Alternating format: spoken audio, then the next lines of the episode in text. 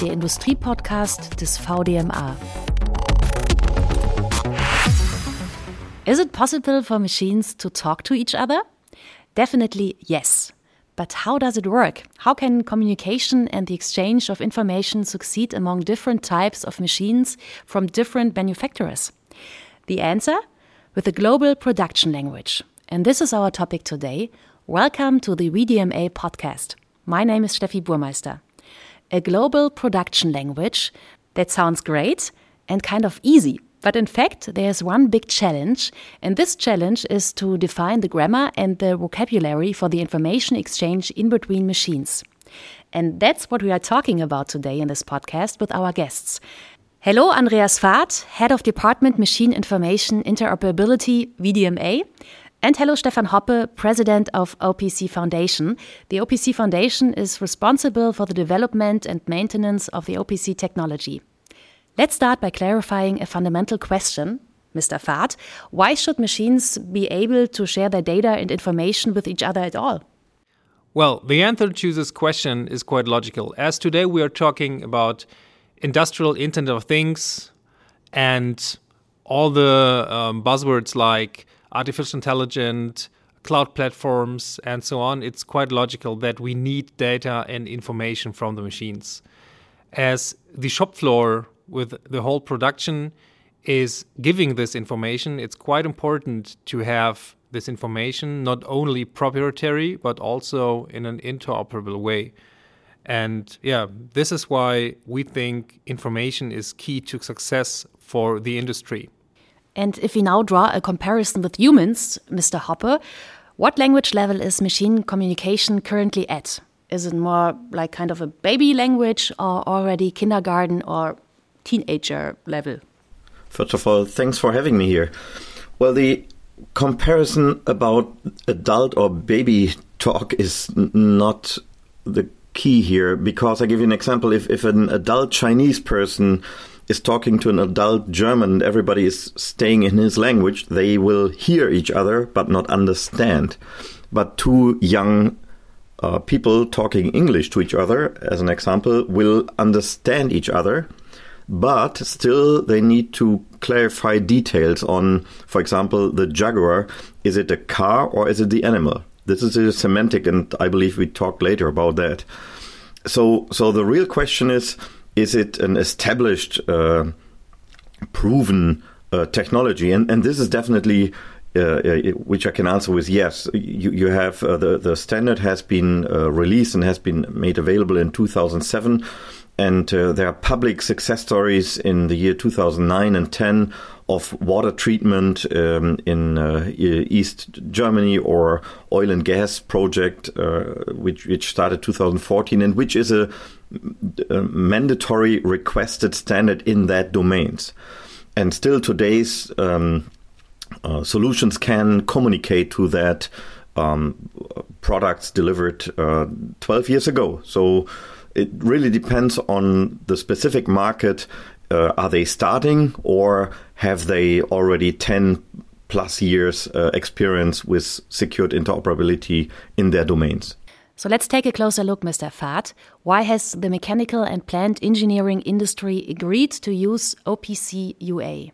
We agree on OPC UA because we had a long process choosing the right architecture. So OPC UA was not given. Um, we as a VDMA, we were looking for requirements from the mechanical engineering industry, like for example, security, scalability, global acceptance, or open source. And OPC UA was the architecture fulfilling all those requirements. So for us, the goal was to have one technology that all of our members, but also all the other companies from the whole industry, can use to describe their interfaces and to really do interoperable information exchange from shop floor to the cloud. And OPC UA is a solution that, yeah, fits. So OPC UA is the technological basis for exchanging data interoperable, The requirements addressed for the communication standard to be recommended were already briefly addressed, but what are the most important advantages of the OPC UA standard, Mr. Hoppe? The benefit of OPC UA is definitely the global acceptance what what you need for this international standard. It's an IEC standard where everybody can agree on. It is extendable. Uh, we need open source, but also toolkit as an as a good ecosystem. Uh, it needs to be platform independent. It needs to be scalable to move data from field to cloud. You you have a lot of technical functionalities like like a Lego brick system inside for discovery, finding devices and services uh, support multiple protocols to move data uh, over these different protocols because there is not one single protocol fulfilling all requirements, right? So OPC UA is protocol agnostic. And critical important security has been integrated by design. And we are really proud that the German BSI has uh, proven and analyzed the security, the spec, and the code, and all the results are public in the OPC web. So, as a summary, the OPC Foundation, we feel a little bit like the United Nations of automation in, in, in the best meaning. Like we are the neutral ground. We have a lot of vendors, over 880 members from different domains, um, different markets in the world, from field level scaling up to IT and cloud. Everybody comes together on this neutral ground. And and overall, with OPC UA, we deliver the the how to move standardized data and then we cooperate w- with a lot of other associations to define the what should be transferred. And here we have over 80 companion specifications with a lot of partners, but definitely uh, the VDMA has a key role here uh, because they run about half of all these companion specifications, plus they do harmonization between them. And this is definitely a key for the future. So that's one advantage, the possibility for semantic description of interfaces. And the VDMA is the global key player of interface standardization with OPC UA for discrete production. What is being worked on and developed in the VDMA exactly, Mr. Faath? Technically, we are developing OPC UA companion specifications. That means that we are hosting about 35 working groups where domain experts from all over the world are discussing which information from the different machines should be standardized and put into OPC UA companion specifications. In these groups, more than 600 companies are involved, and that shows us that it is really critical important for the industry. The goal is to have standardized interfaces for different machines from the mechanical engineering industry. We started with about five groups 2017, 2018. It was about the robotic, the machine tools, injection molding machines, and also weighing systems were coming, and industrial vision systems.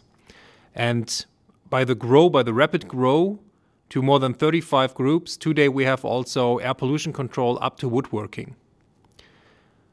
The VDMA is quite proud to host these activities and to show that interoperability with a global production language is a global matter.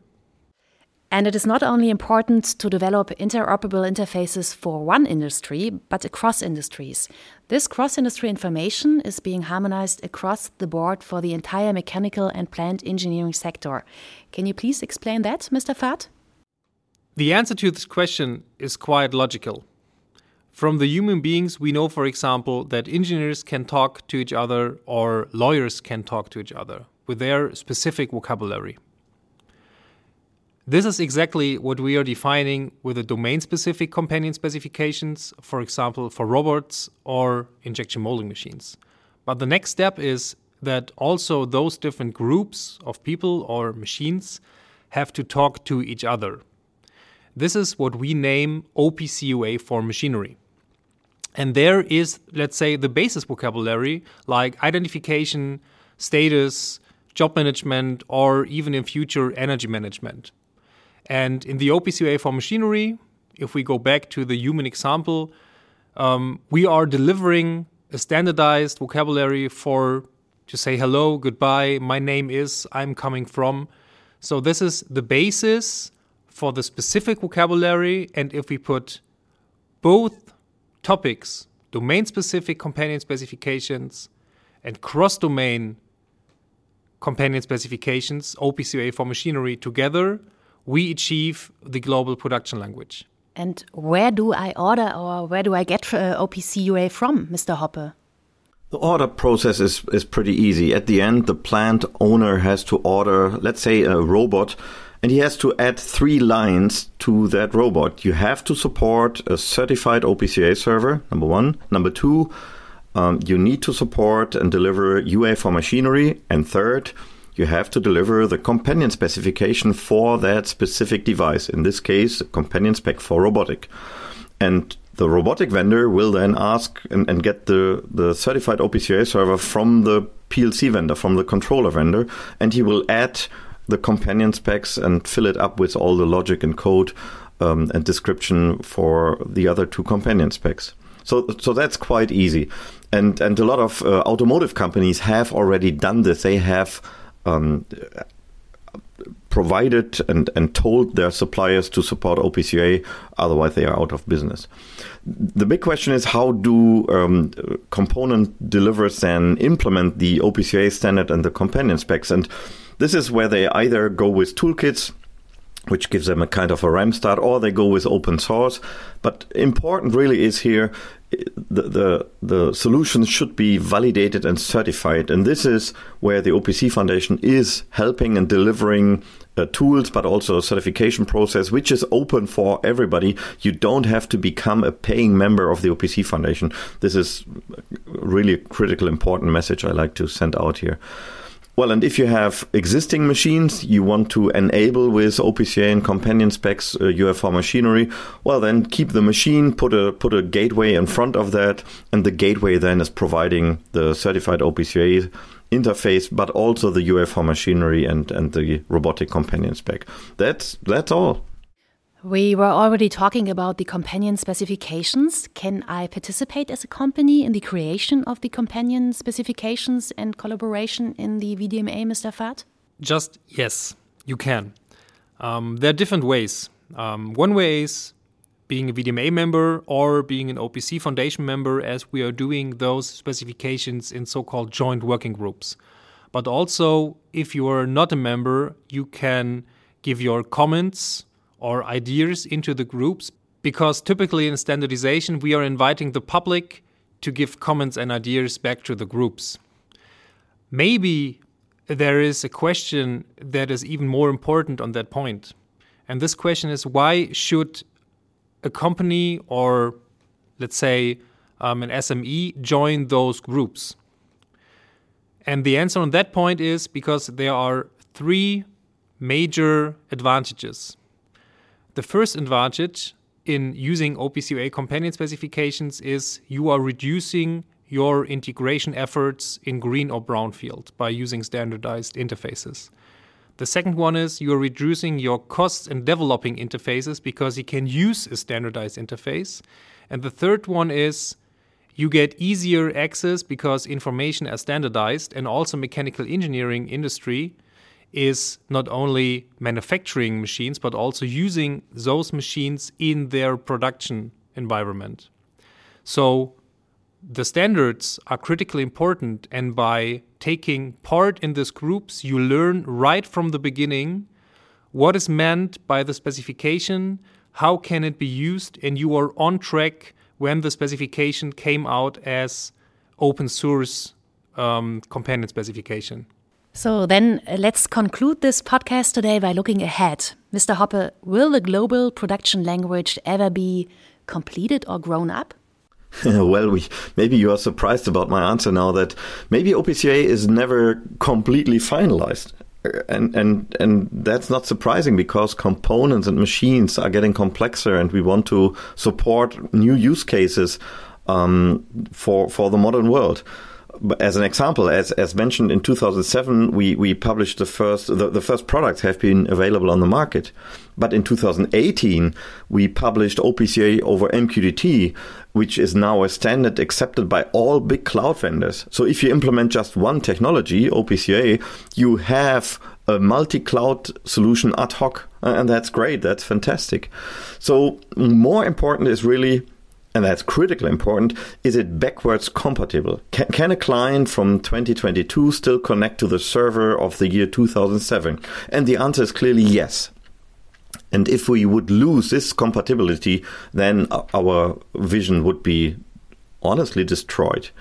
So there's no reason to, to not start today. You should get familiar immediately uh, with OPC But my message here as a summary is definitely if I have to implement and and offer a companion specification, UA for machinery uh, would be my first choice because this is definitely a super uh, strong, beneficial, basic layer with uh, supporting all the building blocks uh, as a result of an harmonization process over over multiple domains in the world. So this is my message here for the future.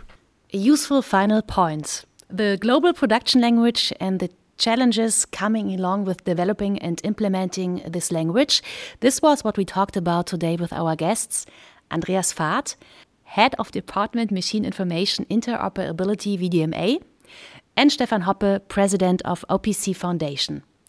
If you would like to know more about the global production language based on OPC UA, we would like to invite you to click over to the VDMA website. If you would like to know more about the global language of production, feel free to subscribe the newsletter The Global Production Language based on OPC UA. To subscribe the newsletter, the VDMA's Industry Podcast is available on Spotify and Apple Podcast. Feel free to subscribe to our channel. We are glad you were able to join us and we'll hear you again next time. Der Industriepodcast des VDMA.